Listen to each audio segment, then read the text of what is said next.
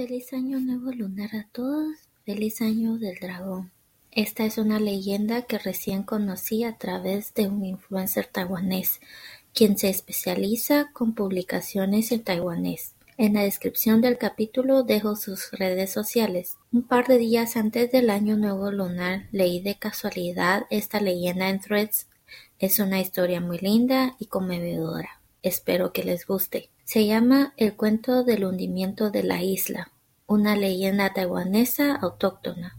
Empezamos con la presentación de algunos personajes muy típicos en las leyendas basadas en taoísmo. El emperador Jade, según taoísmo, es el máximo gobernador del corte celestial, donde regula a las deidades y el destino de los humanos. Monstruo Nian, monstruo que sale a comer humanos o niños durante Año Nuevo. Tutikon, una deidad de categoría inferior altamente ligada a la tierra donde viven y cosechan las personas.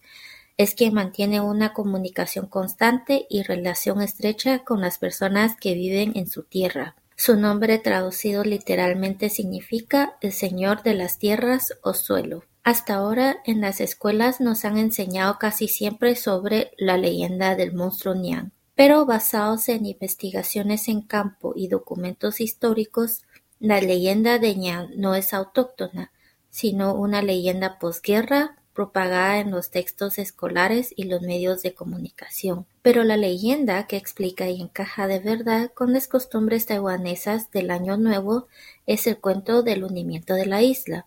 Las personas comúnmente creen en que todas las cosas tienen espíritu incluyendo velas y portavelas. Dicen que los encargados de sujetar los candiles y velas, los monolamperos, viendo que los taiwaneses solo agradecen a las deidades durante las diferentes festivales, ignorándolos, los que trabajan arduamente sosteniendo las lámparas se enojaron mucho. Por eso denunciaron con emperador Jade que los taiwaneses son malagradecidos. El emperador furioso como castigo decidió que hundirá la isla de Taiwán en el último día del año. Tutikon, viendo lo grave de la situación, sintió lástima y le contó a la población.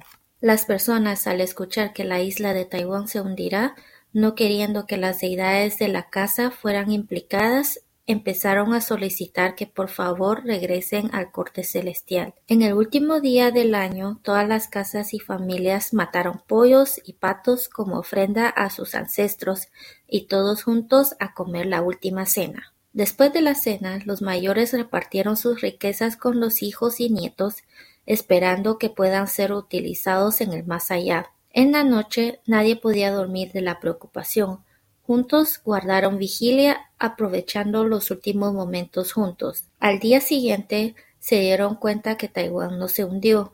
Todo está bien. Fue porque Kuan Yin Pusa Buda y otras deidades suplicaron al emperador Jade por Taiwán y él los perdonó. Entonces, para celebrar, todos empezaron a quemar cohetes, felicitando a toda persona a quien encuentren. Aparte, la costumbre de que la hija casada regrese a visitar la familia es para ver si los papás y familia están bien, junto con un banquete de celebración, porque las personas después de asegurarse de que el peligro ya pasó, también dieron la bienvenida de regreso a las deidades de la casa. Una vez las celebraciones hayan terminado, todas las familias instaladas de nuevo, las actividades comerciales y agrícolas volvieron a la normalidad. Esta es la leyenda taiwanesa del cuento del hundimiento de la isla, donde explica por qué de las diversas costumbres, como el 24 de diciembre despide a las deidades, cena del 29 de diciembre o vísperas del año nuevo, sobre o bolsa roja, vigilias, visita de hija casada en el 2 de enero, dar bienvenida a deidades el 4 de enero,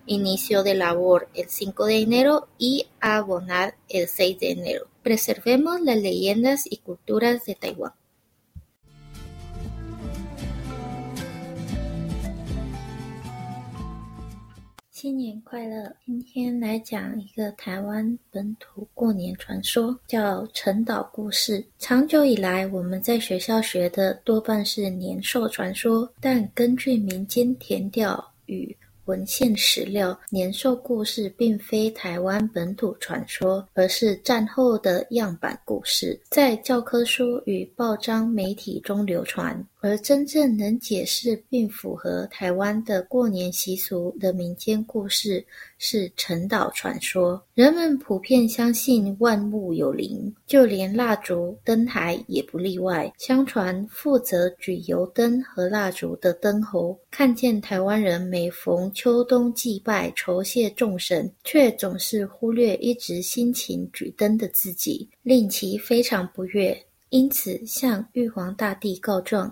指控台湾人完全不知感恩，玉皇大帝震怒，决定在年底最后一天晚上，让台湾岛沉入海底，以惩罚百姓。土地公察觉事态严重，心生怜悯，于是告知民间百姓。人们得知台湾岛即将沉没。不忍家里众神被牵连，因此连忙奉请众神返回天庭。家家户户百姓在最后一天宰鸡杀鸭祭祖，向祖先告别。晚上团聚共进最后的晚餐。吃饱饭后，长辈把钱财分给晚辈，以其黄泉路上可用。晚上大家担心难以入眠。一起守候着，把握最后的相处时光。隔天，众人发现台湾并未沉入海底，一切安然无恙。原来是观音佛祖和众神向玉皇大帝求情成功，于是家家户户放鞭炮庆祝。见到人就互道恭喜。此外，已出嫁的女儿初二回娘家探视父母和家人是否平安，也团聚用餐庆祝。百姓确认平安无事，危机解除后，也迎回家中的神明奉祀。随着庆祝活动结束，各家各户安顿好后，市农工商也逐渐恢复正常作息。这就是台湾民间传统的纯岛故事。能够解释二四送神、二九冥为炉、压岁钱、守岁、初二回娘家、初四接神、初五隔开、初六摇肥等过年习俗，让我们共同寻找并保留属于台湾的故事和文化吧。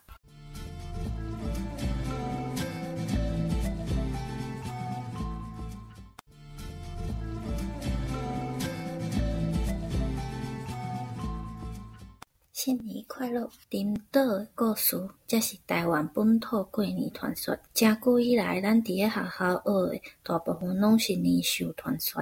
毋过民间调查甲史料讲，年兽故事毋是台湾本土传说，是战后的故事。伫个学校的册甲报中流传，人普遍相信万物有灵，就就连大只灯台嘛伫个内底。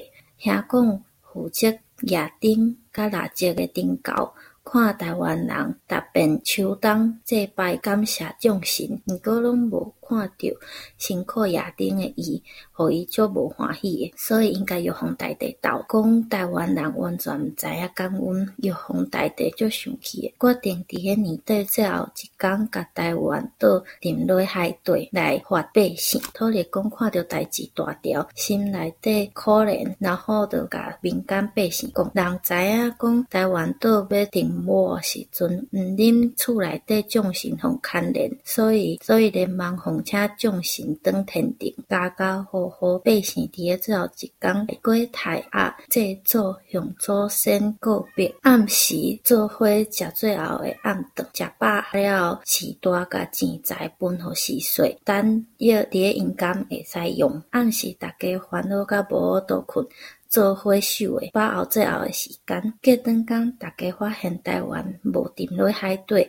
一切平安无事，原来观音做甲众神向玉皇大帝求情成功，所以家家户户放鞭炮庆祝，看到人都互相恭喜。另外，伊嫁出去诶查某囝，初二当后头，看爸母甲家人是毋是平安，嘛做伙用餐庆祝。八是确定平安无事，嘛甲家中诶神明请转来奉事。然后庆祝结束了后，大家逐户拢安顿好了后，事量工商嘛慢慢恢复正常。这都是台湾民间传统诶颠倒故事。我都该说利是。